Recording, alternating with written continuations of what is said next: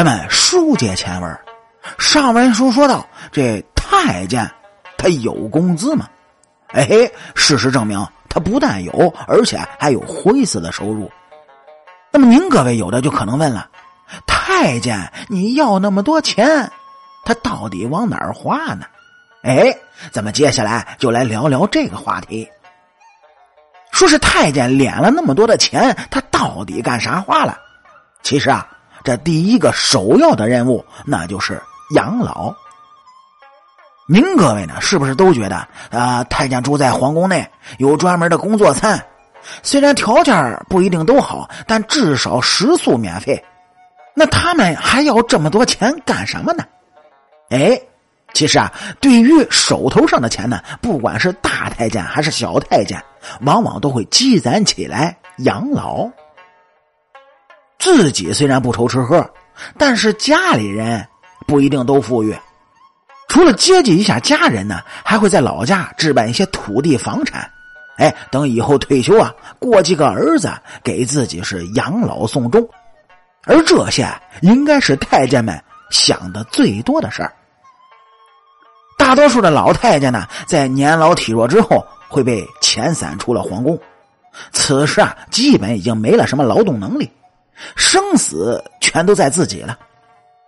那清朝的太监往往会选择到寺庙、道观一类的地方栖身，而想办到这一点，前提就是你得拿出一定的费用来。为了解决出宫后的生活问题，一些太监还会合伙购买山林、土地、果园，租出去，然后赚取个收益，以后啊好用来养老。对于那占到大多数的底层普通太监来说，辛辛苦苦一辈子，出宫的时候攒下的钱呢，可以在郊区购置一套有六间大小的房子，用来养老，那也算可以了。还有一些其他的花销，您就比如在皇宫中当差的青壮年太监，自己的收入一般都会用来拜师学艺，或者是打点宫内的各种关系。所谓的拜师学艺，自然不是说太监有什么才艺或者是技能，而是形成了一种上下的师徒关系，也就相当于入了某一个伙以后啊是更加有利于自己往上爬，获得更多的收入。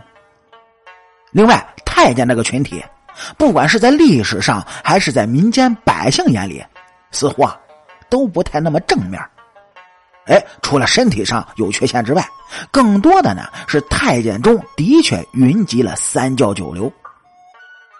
这不少小太监会把自己的积蓄花在饮酒、赌博是等等的恶习之上，这一半也是结局最为悲催的一类太监。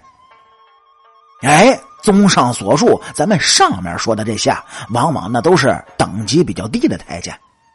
你如果到了总管太监这个级别，手里的财富那是一般功力他比不上的。他们会委托亲信到各地的豪华地段购置土地、房屋、商铺是等等的不动产。哎，您就比如大太监李莲英在自己的老家呢，就购买了多达三十六顷的土地，还是娶妻纳妾，十分的潇洒。而后继的小德章呢，在离开皇宫后，也有四个老婆，还置办了当铺、布庄是等等的产业。所以，综上所述，太监呢，也是一个等级森严、充满了封建老旧思维的群体。他们的收入足可以养活自己和一家人，是声名显赫之后，更是可以呼风唤雨。那么，对于这个话题，您各位又有什么自己的看法，或者是不同的见解呢？欢迎在主页的评论区里，咱们共同的嘚啵嘚啵。哎，也感谢您各位能够在收听的同时帮主播点赞、评论、转发和订阅。好了，清朝那点事儿，下期咱们接着唠。